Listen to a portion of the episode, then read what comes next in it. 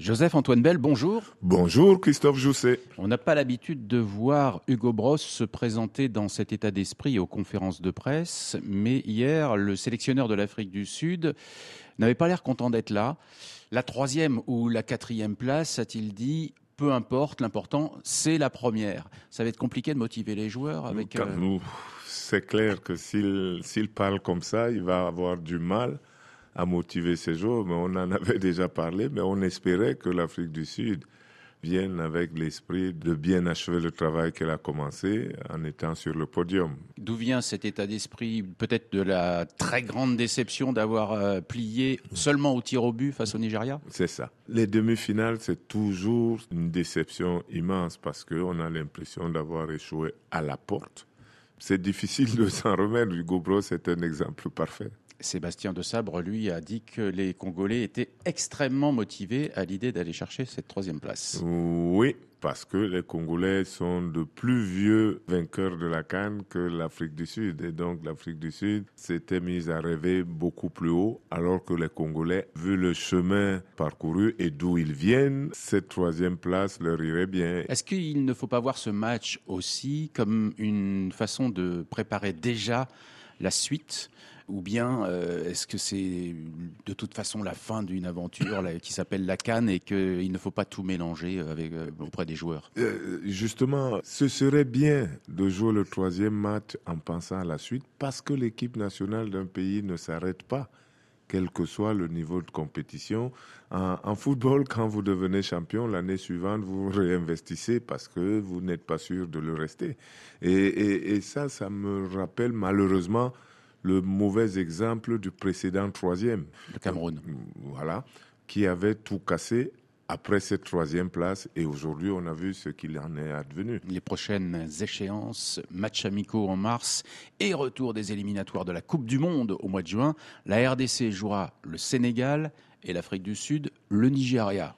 Grosse affiche en perspective. Comment on se retrouve Raison de plus pour bien les préparer. Voilà, donc euh, ce que tout le monde doit avoir appris de sa propre carrière professionnelle, c'est que quelle que soit votre déception, il y a une suite.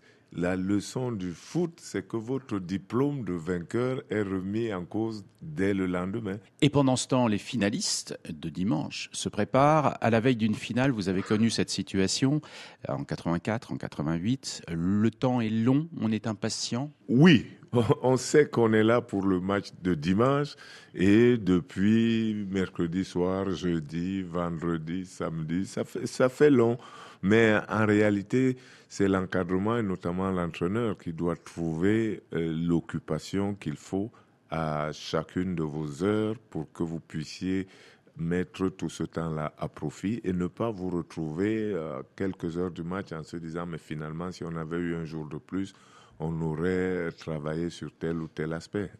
Et donc, que ce soit la motivation qui vous pousse à dire je veux qu'on y soit déjà parce que je sais ce que j'aurai à montrer. Le Maroc a communiqué il y a quelques jours sur la prochaine Cannes, on en a parlé ici, ce sera à l'été 2025 conformément au souhait du roi, dit le communiqué.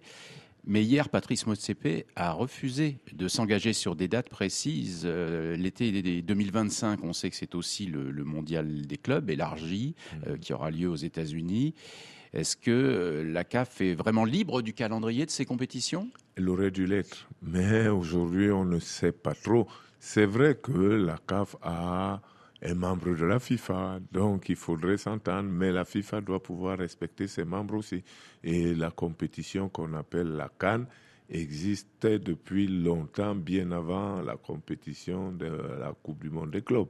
Donc, euh, il ne faut pas oublier qu'on a poussé les Africains à adopter à un moment donné le calendrier de jouer la canne en été et que c'est une exception quand on la joue en janvier-février.